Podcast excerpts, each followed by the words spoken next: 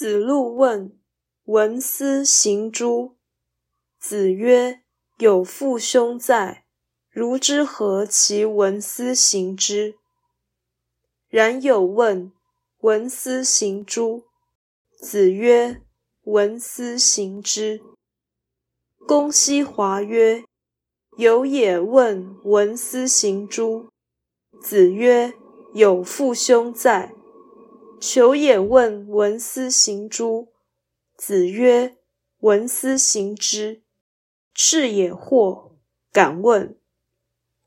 子曰：求也退，故进之；有也兼人，故退之。子路问：听到事理，就应立即实行吗？孔子说：父兄都还在。怎么可以听到事理就立即执行呢？冉求问：听到事理就应立即实行吗？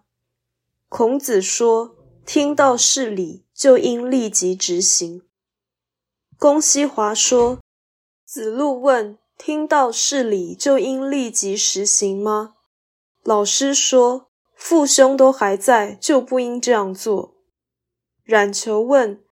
听到事理就应立即实行吗？老师说，听到事理就应立即执行。我对此深感困惑，请问这是什么道理呢？孔子说，冉求这人总退缩不前，所以我劝他进；子路这人总好胜逞强，所以我劝他退。此章篇幅虽多，但道理很简单。编者所以如此不厌其烦而记述对话，正是为了显示孔子因材施教的苦心。此外，“闻思行之”是即知即行，强调这个说法的最高理念是知行合一。这虽然可贵。但真理超越人而存在，并不是全然可以化作行动，因为真相在事实之上。可见，孔子即使不以因材施教为考量，也不可能一概主张闻思行之。